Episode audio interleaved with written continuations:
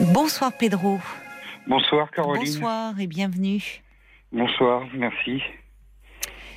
Alors, de quoi voulez-vous me parler ce Euh, soir un peu de ma, ma vie actuelle qui est assez compliquée. Euh, j'ai pas de travail. Euh, le problème, je, je, je suis un peu en porte-à-faux parce que je suis suivi en psychiatrie. D'accord. Et euh, j'ai donc j'ai fait euh, j'ai travaillé dans le transport. Oui. J'aimerais bien retravailler dans le transport. Comme- Oui. Bon là j'ai eu un, un moment de passage à vide au niveau travail. Vous avez été hospitalisé là récemment? Oui, Oui. oui, oui. D'accord. Oh, plus, plus d'une fois. Plus d'une fois. Oui. Et euh, Vous êtes bien peu- prise en charge donc. Oui, j'ai j'ai un bon un bon psy. Un bon psychiatre, d'accord. Oui.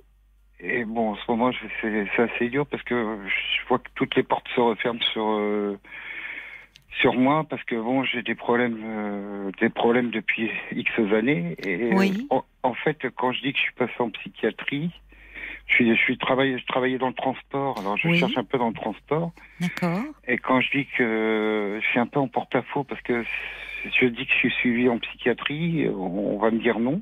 Bah, il faut pas le dire. Et s'il y a, ce qu'il y a, si je le dis qu'il y a un problème qui se passe, est-ce que ils nous l'avaient pas, ils vont dire, ils nous l'avaient pas dit. C'est Non, mon- enfin, vous en avez parlé à votre psychiatre de cela? Euh, je on n'est pas encore touché. Bah, Alors c'est important que vous lui en parliez à votre psychiatre pour qu'il vous, enfin, vous dise un peu, il vous connaît, ce qu'il en pense. Il faut voir peut-être par rapport au traitement qu'il vous prescrit euh, si c'est compatible actuellement, je veux dire, avec la conduite aussi, Mhm. parce qu'il y a des traitements qui euh, euh, qui ne sont pas toujours compatibles avec le fait de conduire. Oui. Donc, dans une entreprise de transport, euh, bon, là vraiment en anticipant très loin, si vous aviez un accident euh, causant des dommages, oui, on pourrait dire. Mais vous savez, euh, beaucoup de gens qui sont bah, qui- sont employés dans une entreprise, et je ne parle pas de, de- de transport, mais ne vont pas dire à leurs employeurs lors d'un entretien de recrutement qui sont sous antidépresseurs, sous anxiolytiques, ou vous voyez, ça fait Oui. partie. euh, Enfin, c'est du secret médical. Hein. Ouais, parce que bon, j'ai pas pour habitude de mentir sur mon état et, et je m'en cache pas et je m'en cache plus même d'ailleurs parce que Non. bon, ça, ça me suit depuis des années.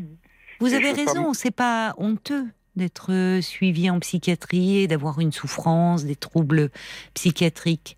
Mais en revanche, et ça, ça serait bien que vous en parliez avec votre psychiatre, euh, vous avez raison de ne pas vous en cacher, ce n'est pas honteux. Mais dans un entretien de recrutement, c'est pas ce qu'on va mettre en avant. Mhm. Vous voyez? Parce que pour un employeur, évidemment, il va être plus réticent. C'est-à-dire, il va dire Ah, est-ce que c'est quelqu'un de fiable? Euh, Bon. Dans, dans un entretien de recrutement, ce qui est compliqué, c'est qu'il faut savoir se vendre. J'aime pas ce terme, mais ça correspond à une réalité. Et c'est pour ça que bah, c'est compliqué pour beaucoup de gens. Ouais. Mm. Et puis, puis bon, ça là, ça me met dans des états et ça me rappelle, ça me fait re- revivre des choses que j'ai vécues de re- rejet. Qu'est-ce qui vous met dans des états comme ça? C'est de songer à quoi? Euh, C'est des choses que que j'ai vécues. Oui. Mais le rejet, je l'ai depuis toujours, quoi. Enfin, j'ai été rejeté beaucoup. En fait, Oui. c'est dur d'en parler comme ça. Euh, je voudrais parce que c'est un truc que je voudrais mettre carré parce que j'ai un garçon et je voudrais je voudrais lui en parler un jour mais lui mettre par écrit parce que j'écris quand même je, je, Quel âge il a, votre fils? Oh il a 22 ans Qu'est-ce que vous voudriez lui mettre par écrit? Parler de, de vos que situations où vous avez été rejeté? Rejeté et puis pas que rejeté euh, parce que j'étais abusé étant gamin. Je, je, de j'ai passé les détails là parce que bon il n'y a pas Oui. que moi à la radio. Et euh, on abusait de moi enfin bon il y a eu des choses comme ça il y a eu des Dans des le cercle familial? Alors il y a il y a en fait dans le cercle familial ils ont été maladroits Hmm. du moins mon père ma mère un petit peu mais euh, mais après c'était pas dans le cercle familial les abus c'était euh, l'entourage du village. On était dans un village. euh, C'est bon, un village, dans un village où tout le monde connaissait tout le monde. Et, et j'ai eu que. Enfin bon. Je, je- on je faisais un sport quand j'étais gamin, je devais quoi avoir 7-8 Oui. ans. Oui. Et je faisais du judo. Ah oui? C'est bien le judo, mais en principe, Et- oui. Là, ce qu'il y a, c'est que ce qui s'est passé, euh, c'est que lors d'un tournoi, j'ai été battu par une fille. Hmm. Et donc dans les années des années 70, hein, il n'y avait pas encore tout ce truc de genre et tout ça qu'on mette tout le monde à égalité. Et euh, ah, il s'est fait battre par une fille. Et puis j'ai eu le droit à ça, mais alors pendant des mois, Qui Euh, mon- disait ça mon père déjà, mon père, Ah oui. le premier, ah il s'est fait battre par une fille, ah il s'est fait Oui. battre par une fille. C'était l'objet de Puis moi- Hmm. Et puis moi, étant l'aîné, euh, il me disait qu'il fallait que je montre l'exemple. Enfin bon. euh, Ouais. euh, et ce qu'il y a, ce qui s'est passé, c'est qu'au judo, euh, tout le monde a profité de moi et les entraîneurs, ils étaient trois. Ils m'ont pris dans les vestiaires et il fallait que je leur fasse des trucs. euh, ils me disent que les filles, fallait que voilà, les filles faisaient comme ça. Bon, on va marquer une Ah. petite pause. hein. Bienvenue. Pour vous aussi, je crois, Pedro, comme ça, le, le temps des infos. Et puis, on va reprendre le souffle et, euh, Mhm. Oui. et on se retrouve dans quelques minutes. D'accord? À tout de suite, Pedro.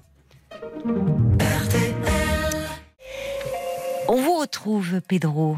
Merci euh, d'avoir euh, patienté. Alors, on- juste avant les infos, euh, vous avez eu le temps de, de nous dire euh, vos premiers mots. En fait, ça a été euh, pour nous dire que hum, vous vous êtes suivi en psychiatrie, euh, que vous aimeriez pouvoir retra- retravailler, mais que c'est compliqué, peut-être du fait de votre parcours, tout en ajoutant en même temps j'ai pas honte. Maintenant, je le dis.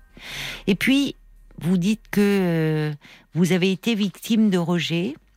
Et quand vous, je, je vous demandais un petit peu euh, dans, dans quelle situation, vous me parlez de, bah, de vous, enfant, vous faisiez du judo. Euh, et puis un jour, une compétition, ou peut-être pas d'ailleurs, euh, une fille, voilà, une fille vous a battu. Et ça a commencé comme ça. C'est-à-dire, y compris votre père euh, vous disait euh, se moquer de vous. Vous aviez été battu par une fille. Mhm. Alors ça en dit long déjà. Vous voyez dans le Ah, le comme- mépris. C'est tellement d'ailleurs au, au- euh, c'est- tellement aux antipodes des valeurs normalement du, du sport, Mhm. euh, de, de la du judo aussi particulièrement quand même là, qui est art martial. Enfin, mais ça en dit tellement long sur euh, les stéréotypes, sur une société, sur le fait que battu par une fille, c'est comme si vous étiez apparenté, euh, voyez, à, à une fille, euh, et que les filles c'était moins bien que les garçons. Et d'ailleurs, vos entraîneurs, c'est Mhm. à ce moment-là, finalement, que vous n'avez pas été seulement l'objet de risées de leur Mhm. part, mais d'abus. Voilà, d'abus et puis les rejets de, de la part des autres euh, élèves, des, des jeunes de mon village, de mon âge, qui me rejetaient. euh, Tout qui- ça à partir de cette compétition. Tout ça, plus ou moins, oui, à partir de cette compétition. Et, donc déjà, j'étais pas un garçon comme les autres, donc euh, Pourquoi? parce que Qu'est-ce qui j'étais vous un fait peu, dire ça? j'étais un peu nonchalant. J'ai fait, j'ai fait des convulsions épi- épileptiques étant, étant gamin à trois Ah ans. oui, d'accord. Donc euh, Vous aviez un traitement ou pas? la dépakine. Oui. Donc c'est oui, mais ça c'est Bon, c'est enfin, lourd comme traitement. Enfin, ça fatigue beaucoup. Ça m'a beaucoup fatigué. Oui. bon, mon, mon cerveau, ça l'a pas beaucoup aidé en fait. Et puis, euh, et puis bon donc. euh, c'est plus ouais, lent pour trouver les mots. C'est vrai. Oui. Ça oui, peut. et- On a les mots sur le bout de la lèvre, sur les sur Ah. le bout de, de la langue, pardon. Mais euh, c'est plus long à sortir. Le, le, le traitement fait cela. Et donc j'étais un peu lent, un peu nonchalant. Oui, pas bon. comme bon, voilà, j'écrivais pas spécialement bien. Combien de fois euh, il m'a gardé euh, en classe l'instituteur pour que je fasse mes hauts dans le bon sens, Hum. parce que Mm. je les faisais pas dans le bon sens. Il y avait un sens, voilà.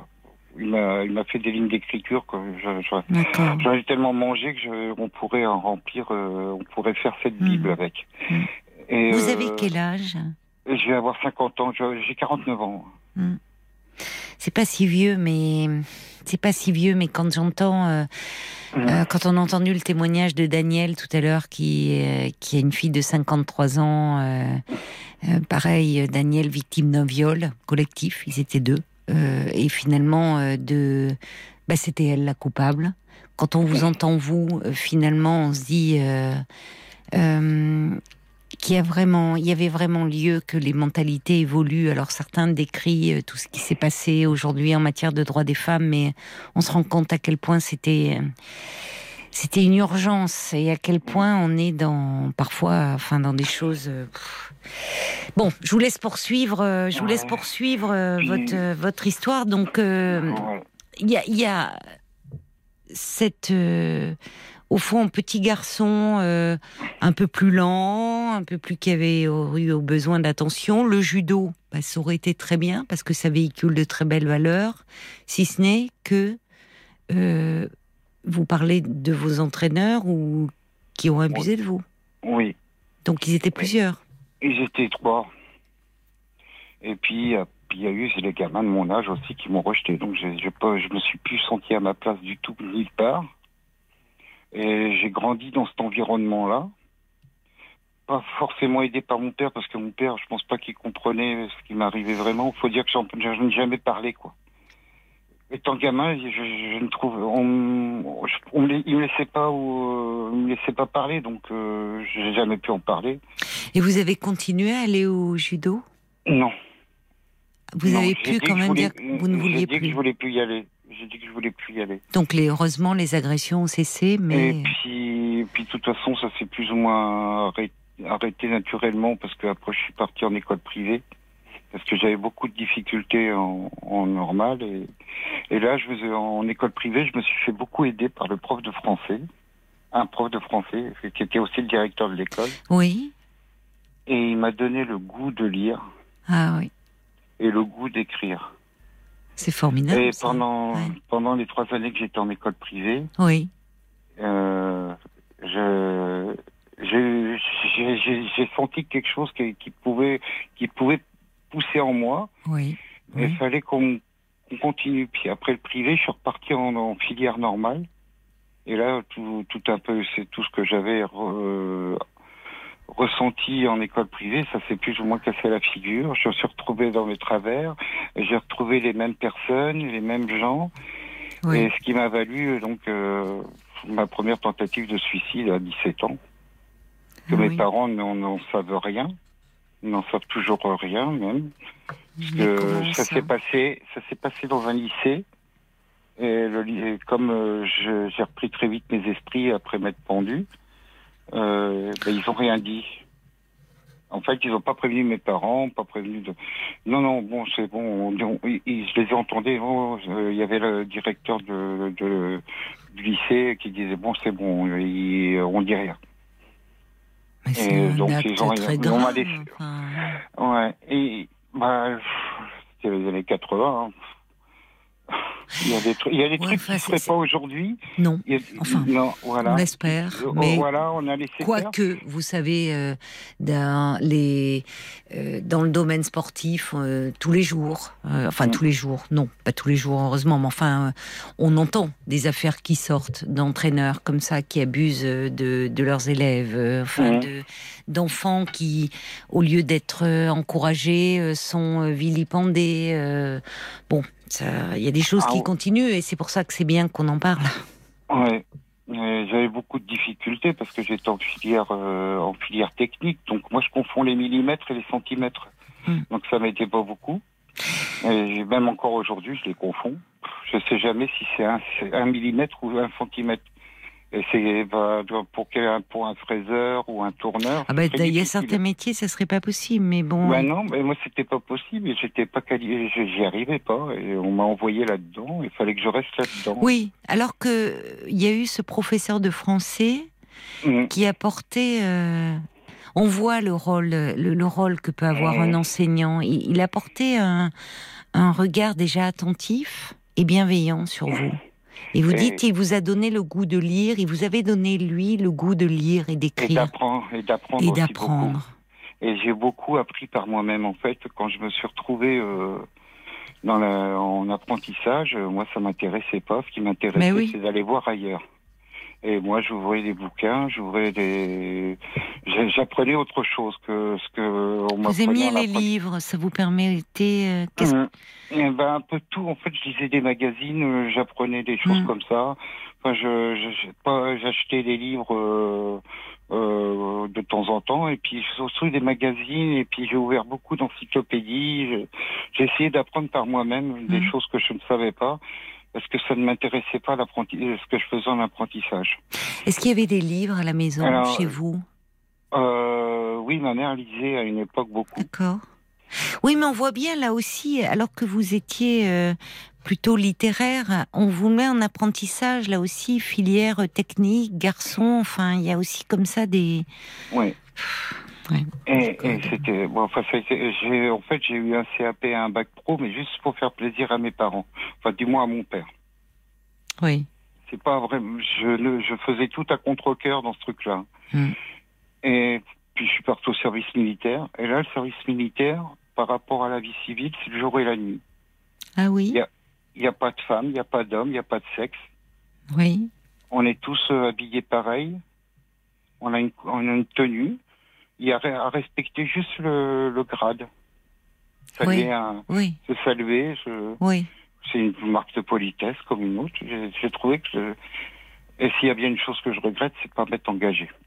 J'ai fait mes dix mois de service militaire comme. Oui. Vous, là, enfin, on vous a traité avec respect. Oui. Vous êtes senti comme les autres comme les autres. Parce que ben les autres étaient comme moi. Ils avaient, ils ont, on a commencé pareil, on a évolué un peu différent dans le, mais bon, on a commencé tous avec euh, euh avec pas de galon. Et puis on est, on a évolué et dans, pour certains dans le bon sens, d'autres bah ils n'ont pas évolué du tout parce qu'ils sont restés dans le mauvais. Hmm. Et il y avait juste à écouter. Vous aviez des camarades là? Vous étiez fait des camarades à l'armée? Oui. oui. Oui, oui. Et vous avez songé à vous engager à un moment euh, euh En fait, euh, pas vraiment. En fait, je, faisais un peu comme les camarades quoi que j'avais là-bas. Oui. Ils ont, ils ont tous voulu partir après leurs dix mois. Ils sont, oui. donc vous avez suivi aussi. J'ai un peu suivi la. Bah oui, à ce moment-là, oui. Non, bah non, non. Ouais, bah oui, non, mais c'est après coup on regrette parce qu'en en fait, quand on revient dans la vie civile. C'était compliqué. C'était compliqué. Euh, vous avez des personnes qui sont, en fait, les, les personnes dans la vie civile, euh, ils sont indisciplinés. Ils, sont, tous sauf civilisés. ils sont chacun pour leur peau. Ils sont, euh, on pense pas aux autres. Faut que je pense à moi. C'est moi, c'est moi qui passe devant. Enfin, il y a, en fait, euh, en fait, à l'armée, on parle d'une unité, mais une unité, ça fait 100 personnes à peu près. Ça peut être 100 hmm. personnes. Et on parle d'une unité. En fait, les 100 personnes font qu'un.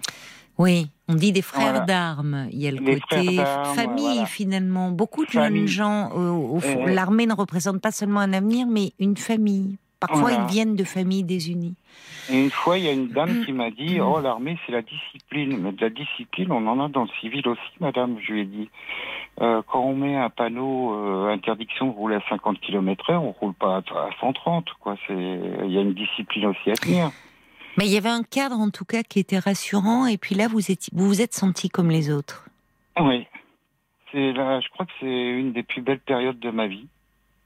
Mm. Je crois même que c'est la plus belle parce que après, bon, j'ai travaillé, j'ai essayé de faire une vie, j'ai rencontré quelqu'un, j'ai eu, j'ai eu un enfant avec une personne. Bon, après, on s'est séparés parce que bon, on s'entendait, on s'entendait plus, mais on n'a jamais. Par contre, on, s'est mis d'accord sur une chose. Et je crois qu'on a été de bons parents là-dessus c'est que notre fils, on l'a jamais mis entre nous, on s'est jamais déchiré pour lui. Oui, oui. Elle, a me refusé pas que je le vois, et moi, je le voyais quand je, quand je pouvais. Euh, je lui donnais de l'argent quand je pouvais, quand je pouvais encore en donner. Et puis, euh, et puis voilà. Quel lien avez-vous avec votre fils aujourd'hui, puisque vous me disiez que vous ah, bah, songez à lui écrire euh, ah, Mon fils, c'est bah, on a notre petit truc à nous. Moi, je, je l'appelle mon fils, et puis lui, il me dit mon père. Oui. Donc voilà. Tout est, dit dans cette formule. voilà. Il y a de la fierté réciproque? Oui, oui, oui. Il est content de son, il est content de son papa. Il aime bien son papa. Il aime son papa euh, autant qu'il aime sa mère. Bon, là, il Mm. vit la majeure partie du temps chez sa mère, mais maintenant, à 22 ans, là, il finit, euh, il, finit une formation et puis, euh, Oui. puis voilà, il va. Moi, je m'en fais pas pour lui parce il fait quelque chose qu'il aime. C'est bien. Oui. Et, euh, oui. C'est l'essentiel. Vous avez raison. Voilà. Quand on fait ce que l'on aime, on arrive toujours, on réussit. Voilà. Malgré sa maladie, il est dyspraxique. D'accord. Et- C'est pas une maladie. Oui, Ouais, enfin, vous voyez, c'est bon. c'est hein, un, oui, oui. un handicap. Mais, comme vous, vous aviez, oui, voilà, ça peut être. Mais euh, bon, il y a Voilà. des, il y a la Ouais, il n'est pas dyslexie. sportif, quoi. Donc déjà, voilà. Eh ben, c'est pas grave. hein. Voilà, on peut très bien pas- réussir sa mais- vie si on n'est pas sportif. Non, non, mais il est dans, dans ce qu'il fait, il est très fort. Ben voilà, c'est ce qui compte. Voilà, c'est ce que c'est ce que c'est le principal. Il fait ce qu'il aime. Hmm. On l'a, voilà. Ce que vous, vous n'avez pas pu faire. Mais vous me parlez du transport. À un moment, ça, vous- avez aimé euh, Oui, être Parce qu'en transporteur. fait, en sortant du service militaire, je suis sorti avec le poids lourd. Et Ah oui, d'accord, je comprends. J'ai beaucoup aimé cette liberté de, Oui. de travailler. Oui, Euh, en sortant, puis en sortant de l'armée, j'ai vu quand même un psychiatre qui me donnait des antidépresseurs. oui. Je, je vois mes parents n'en savent rien, personne n'en sait rien. Et euh, je l'ai vu pendant pas mal d'années. Et après, je suis parti à Toulouse et à Toulouse, j'ai retrouvé un travail. Et là, j'ai euh, euh, là j'ai j'ai perdu mon travail et j'ai refait une tentative de suicide. Voilà. Et depuis, je me suis jamais remonté. Quoi. Ça date de 2008 et je me suis jamais remonté. Depuis cette tentative de suicide, Hum, J'ai eu beaucoup de mal. J'ai bien essayé qu'est-ce qui se passait à ce moment-là dans votre vie pour, euh, Bah, le travail, j'ai perdu le travail, puis j'ai fait beaucoup de bêtises. Je me suis Oui. mis à jouer, je, Oui. je me négligeais, Oui, euh, je me négligeais physiquement. euh, oui, vous étiez très mal, quoi. Ouais, en fait, je croyais être bien, puis en fait, c'était pas bien. Et et me- Mais en fait, tout bon, est revenu parce que il y a. euh, et tout est revenu comme une ben, tout est revenu parce qu'au fond, vous comme me, une claque. vous, vous me dites que vous avez vu un psychiatre qui vous a prescrit des antidépresseurs, mais est-ce que vous avez pu lui parler de, de votre histoire, de ce C'était- rejet, voilà, ce des abus sexuels? Est-ce que vous avez pu en parler? une, j'ai une période où je n'arrivais pas à en parler. Oui. En fait, la- en fait, euh, celui qui m'a libéré, c'est un, un infirmier. Un jour, il m'a dit Oui. d'écrire un courrier à mes parents, mon frère et ma sœur. Mm. Et euh, je l'ai fait, mais euh, je pense pas qu'ils y ont prêté vraiment grande attention. Il n'y a pas eu de Je pense- retour vous ne... Non, ils ont m'ont jamais, ils sont jamais revenus m'en parler. Euh, ça, ça, ça fait des années que je l'ai fait et Oui, vous ne Ben, sentez pas. du tout non. reconnu, compris, consolé. Quoi. Hmm. Parce que dans votre lettre, vous aviez écrit euh, ce que vous me dites pas mis là les ce soir. détails, Mais, mais voilà, j'avais pas mis les détails. Est-ce que quelqu'un a compris quelque chose à ce que j'ai mis? Je ne pense pas. Alors les détails, euh, en fait, qui sont tous sauf des détails, mais vous, vous avez parlé, euh, sans décrire les faits, de, des, des sévices, des abus Oui, ouais, je, sexuels dont vous aviez été victime. Ouais. ouais. Il n'y a pas eu de retour dans votre famille? On vous a... Ben, ils sont dans le déni, vos parents. Ils préfèrent ne pas savoir. C'est plus facile. Je ne sais pas comment aujourd'hui, parce que quand je vous entends, Pedro, Hmm. vous, vous avez. Ce qui m'émeut, c'est que vous, vous avez commencé à vous présenter en me disant je, je suis suivi en psychiatrie. Hmm. Et puis après, vous m'avez parlé de vous, enfant, de ces rejets, de ces humiliations, de ces abus sexuels. En fait, de tout ce qui vous a mené à la psychiatrie. Et, euh, et donc, la psychiatrie, c'est, en fait, c'est, vous avez raison de pas en avoir honte, de pouvoir en parler, parce que c'est, au fond, vous me parlez de quoi? De votre souffrance. Mm. Un enfant euh, qui a été victime euh, de mauvais traitements, d'abus sexuels, il va développer des symptômes, il va développer euh, un mal-être. Ça veut pas dire qu'il est fou. Ça Ah veut non. dire qu'il est dans une souffrance énorme qui ne peut pas être entendue. Et là, on le voit avec cette lettre. Vous avez essayé. Vous avez essayé de presque. Vous avez même hurlé au fond votre souffrance. Mm. Et rien. Il se passe rien. C'est désespérant. Mhm. Donc, je sais même pas s'ils l'ont gardé ni rien. Je sais que. Je pense que hum, à leur décharge. Il y, a dix ans, il y a dix ans, je n'aurais pas parlé. mais ça c'est bien, ça c'est bien. Mais, je n'aurais pas parlé de la, la psychiatrie comme j'en parle maintenant, parce que la psychiatrie, franchement, j'ai vu, j'ai vu ce que c'est. Et finalement, je me dis finalement, je suis pas seul. Et puis, euh, et puis, euh, et puis, puis, je constate finalement qu'il y a des gens pires que moi. Et... Mais ni, ni, ni pire, ni meilleur que vous. C'est-à-dire que la psychiatrie qui fait tellement peur à tant de monde, la psychiatrie, c'est quand on regarde, ce sont souvent des vies brisées.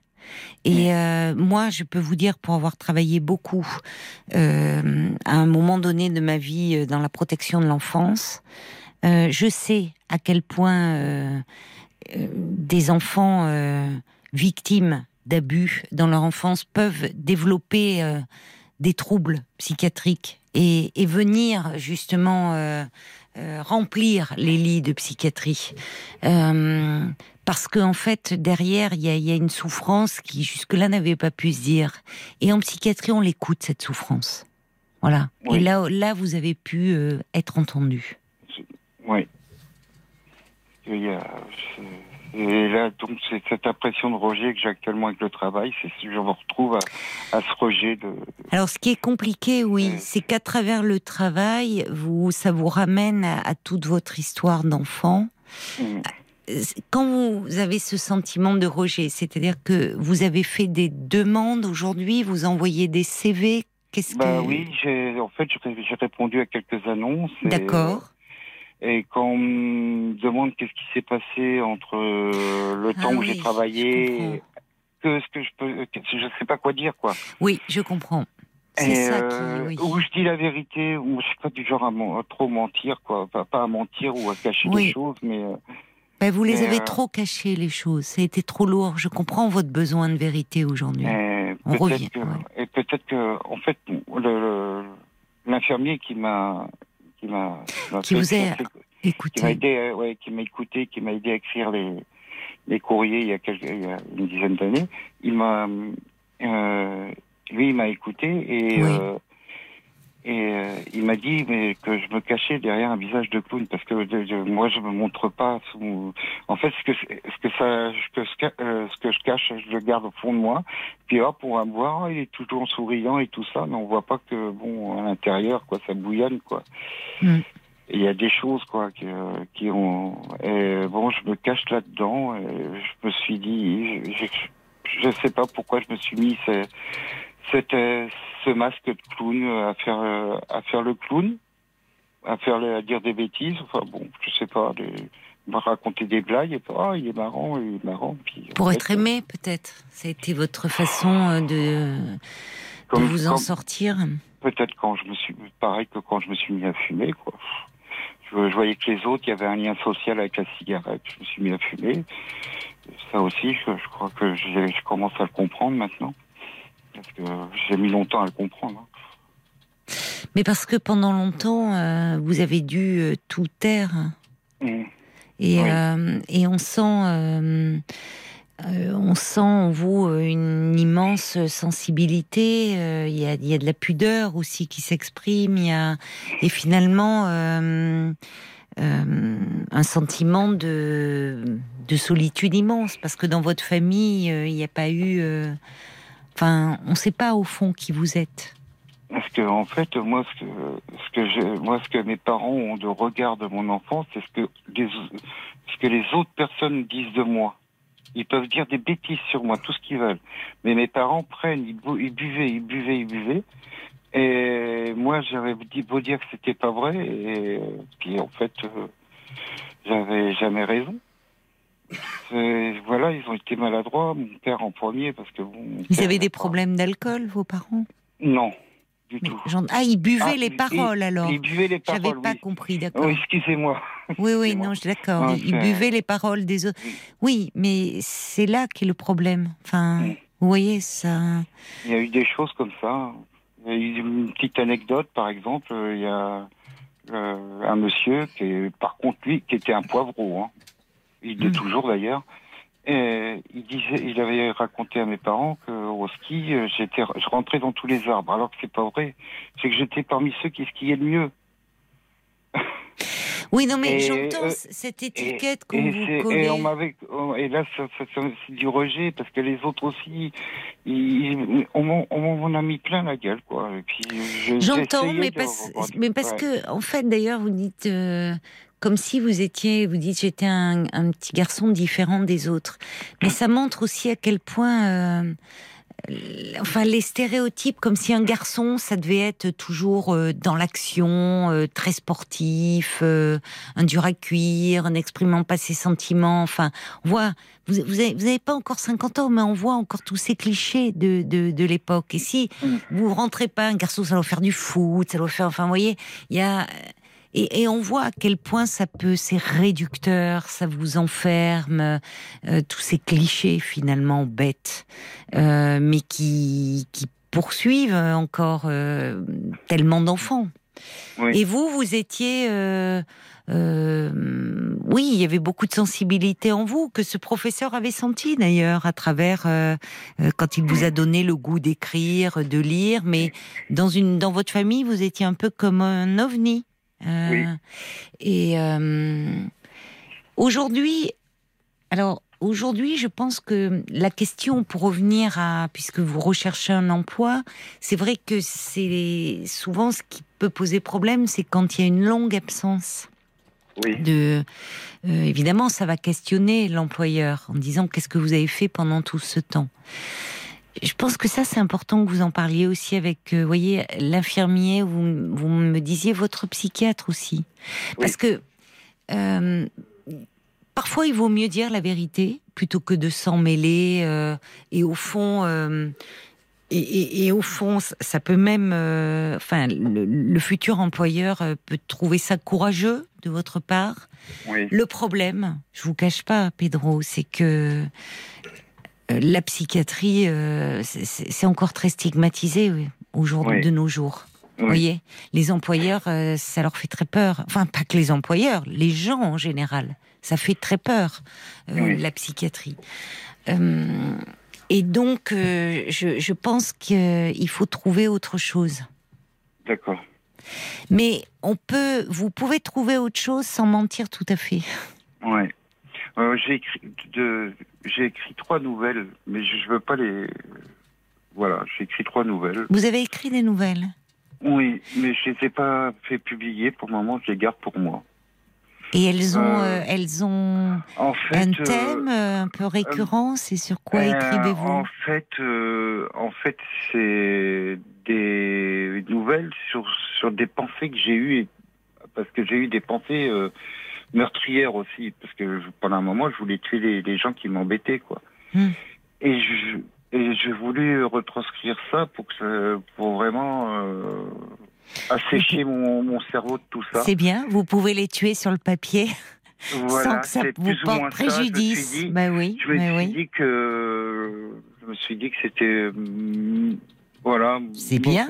Mon, psychiatre que, que j'ai actuellement, il, il, est parfaitement d'accord. Il vous encourage. Il m'encourage et je continue, mais bon, pour le moment, j'ai gardé pour moi, je sais stocker quelque part sur mon ordinateur et puis. Euh, mais c'est formidable parce que dans l'écriture, on peut tout dire, tout on faire. Et, et, comme vous dites, oui, vous vous échappez. C'est vrai que je m'échappe et euh, ça me permet de, de, de, me vider un peu la tête parce que des fois, oui, et puis de sublimer ces pulsions-là que vous ressentez, voyez mm. euh, Envie de tuer. On peut comprendre que vous ayez eu envie de tuer ces ah entraîneurs. Euh, mais, mais, si vous si vous l'aviez fait, c'est vous qui auriez été en prison. Oui, voilà. Alors que sur le papier, vous pouvez vous pouvez laisser libre cours à tout ce qui euh, vous a fait mal. Et puis, l'écriture permet de mettre à distance aussi. Oui, voilà. De faire que ça soit entendu. C'est ce qui nous bouleverse tant à travers un livre, c'est que, que quelqu'un ait trouvé les mots qu'on n'a pas su mettre soi, ou qu'on n'a pas su dire par rapport à ce que l'on vivait, ressentait. Et, euh, et là, tout d'un coup, il y a un autre qui les couche sur le papier. Et ça peut se partager. Et d'ailleurs, je le vois, au fond, déjà, il y a un travail de distance, parce que vous m'avez parlé de votre parcours, d'enfant qui a été euh, rejeté, euh, abusé, mais vous n'êtes pas rentré dans les détails. Là où souvent, quand les personnes sont encore euh, enfermées dans le traumatisme, qu'elles n'ont pas pu faire ce travail de distanciation, elles donnent des détails. Et des détails qui sont insoutenables pour nous qui entendons, parce qu'on se sent voyeur de choses terribles, atroces. Ça veut dire que chez oui, mais ça veut dire que si vous n'en arrivez pas là, ça a aussi un sens, Pedro. C'est que ce travail avec votre psy, l'écriture, vous aide aussi à prendre de la distance avec votre histoire et donc aussi à ne pas vous résumer à cela. Parce que vous ne vous résumez pas à cet enfant qui a été euh, rejeté ou abusé. Vous êtes bien plus que cela. Non, puis, j'ai pris conscience que j'étais un père, donc euh, il y a aussi ça. Mais bon, j'aimerais bien en parler à mon fils. Même si je, lui dis. J'aimerais bien, parce qu'il sait rien de tout ça, et j'aimerais qu'il le sache, parce que, je sais pas, la, vie avance, et euh, qu'il sache l'histoire de son père. Oui, alors je pense, je comprends votre désir. Et il doit bien connaître l'histoire de sa mère. non, en même temps, Pedro, vous savez, je pense, je, comprends votre désir, mais votre fils, il a 22 ans. Oui. Son histoire à lui, il est en train de l'écrire. Il est en train de, il entre dans le monde adulte. Et pour le moment, c'est peut-être prématuré de lui faire porter votre histoire à vous d'enfant. Parce que comme vous dites, vous êtes son père. Vous êtes son père et quand il, vous appelle, il dit mon père, vous dites votre mon fils, il y a quelque chose de très tendre et d'un affectueux entre vous. Et pour le moment, il a besoin de de se construire lui, lui. Et c'est jamais anodin quand on apprend euh, l'histoire d'un parent euh, et d'un parent qui finalement où il y a eu tant de souffrance. Oui. Ça peut le l'entraver dans dans son envie de vivre, dans son envie d'aller de l'avant. Donc, euh, je comprends votre désir, mais je me permets de vous dire que c'est peut-être un peu tôt. Il est à un âge, votre fils, où hum, il a besoin de s'appuyer sur vous. Et, euh, et hum, il y a des âges, il y a des moments dans la vie où on est davantage prêt, parce qu'on a déjà construit des choses, parce qu'on n'est plus seulement un enfant, mais on peut être aussi un père, on peut être un mari, on peut être quelqu'un qui s'épanouit dans son travail. Vous voyez? Oui. Là, il est dans le, un moment de sa vie où il a tout à, construire. Et ces révélations peuvent un peu l'entraver. Parce que forcément, c'est bouleversant. Mmh. Et que ça va... Euh, même si vous êtes son père et vous êtes son père euh, euh, sur lequel il peut s'appuyer. Mais il va voir aussi que ce père-là, il a beaucoup souffert et ça, il peut à un moment, ça peut le faire un peu vaciller. D'accord. Et je pense que c'est pas, vous avez besoin de vous confier, mais continuez pour le moment avec votre psychiatre, continuez à travers ce travail d'écriture. D'accord. Mais Parlez-en à votre psychiatre aussi hein, de ça, de ce désir. Oui. Je pense qu'il va vous dire que c'est, enfin, c'est un peu prématuré. Pour le moment, vous avez besoin d'avancer, mais il pourra vous aider aussi à voir qu'est-ce que vous pouvez répondre finalement en entretien de recrutement, sans mentir, mais sans non plus dire j'étais en psychiatrie pendant toutes ces années. Parce que, au fond, ça ça serait réducteur par rapport à tout ce que vous avez accompli. Voyez? À tout ce qui vous a fallu trouver en vous-même comme ressources finalement pour vous construire envers et contre tout. Parce que c'est quand même ce que vous avez réussi à faire, Pedro. Mmh. À, construire un couple, à devenir un père, à travailler, à finalement, euh, alors qu'il y a eu des moments où vous aviez envie d'en finir, à trouver la force de rester en vie et de faire en sorte que cette vie elle soit pas si mal au fond pour vous. Voyez? Je, il y a quelqu'un qui dit, euh, qui retient cette expression assécher le cerveau. Il dit quel recul vous avez, bravo et merci pour ce témoignage, Pedro. Il y a Michel qui dit ayez confiance, Monsieur Pedro, et c'est affectueux. La réussite, la chance, le ciel vont vous sourire. Vous êtes un homme de grande qualité. Tout va s'arranger pour vous, j'en suis certain. Euh, il y a euh, également des gens qui disent que vous êtes euh, de terriblement attachant. Je sais pas s'il y a des commentaires aussi dans ce sens-là, Paul, sur, euh, sur Facebook? Bien sûr, il y a Bob le timide qui dit cette défaite sportive contre une fille a été vraiment traumatisante. Cette image disant que l'homme doit dominer et ne peut pas perdre fou. contre une femme est très destructrice dans le sport. C'est vrai qu'on nous dit euh, qu'il faut faire preuve de virilité très souvent. Ouais. En tout cas, vous avez su surmonter cette épreuve, dit Bob le timide. Puis il y a Martine qui, qui peut-être depuis est allée travailler. Elle trie des colis la nuit, Martine. Donc on l'embrasse. Bon courage à Martine ben et- oui. et, aux gens qui travaillent. D'ailleurs, elle pourra écouter la fin du, du, de votre témoignage en podcast sur RTL.fr ou sur l'application. Elle dit, tiens, en entendant votre histoire, c'est un peu celle de son père. Il a eu des convulsions enfant et ça lui a collé à la peau toute sa vie. Mm. Sa famille n'a par la suite pas accepté qu'il fasse sa vie, qu'il la réussisse même en fondant une Oui, famille, en ayant oui. une belle maison. Donc sa famille lui a même volé son héritage. Martine, elle écrit, j'ai 52 ans et sa famille cherche toujours à nous voler quelque chose, comme si une personne qui avait ses problèmes n'était pas considérée comme une véritable personne avec des droits. Mais l'épilepsie, enfin, c'était le grand mal. On y voyait à un moment l'œuvre du diable, malheureusement. Alors c'est vrai que les, les, les convulsions, c'est très impressionnant. Et mais il y avait quelque chose. Je pense que ça reste encore. C'est resté malheureusement dans les esprits. Heureusement moins aujourd'hui, en tout cas sous nos latitudes. Mais il y avait quelque chose de l'ordre de la possession. Oui, et c'était le diable.